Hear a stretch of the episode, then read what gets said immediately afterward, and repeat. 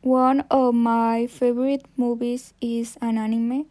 It's called Hunter x Hunter and it's about a clan whose eyes are taken away, which have great power and are unique.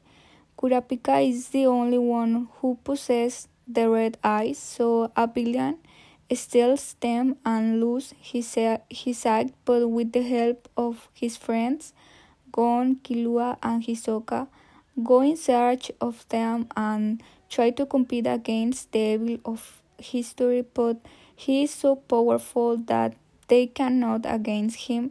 Then they seek out more people to fight it until until they finally get the eyes of the Kurapika clan.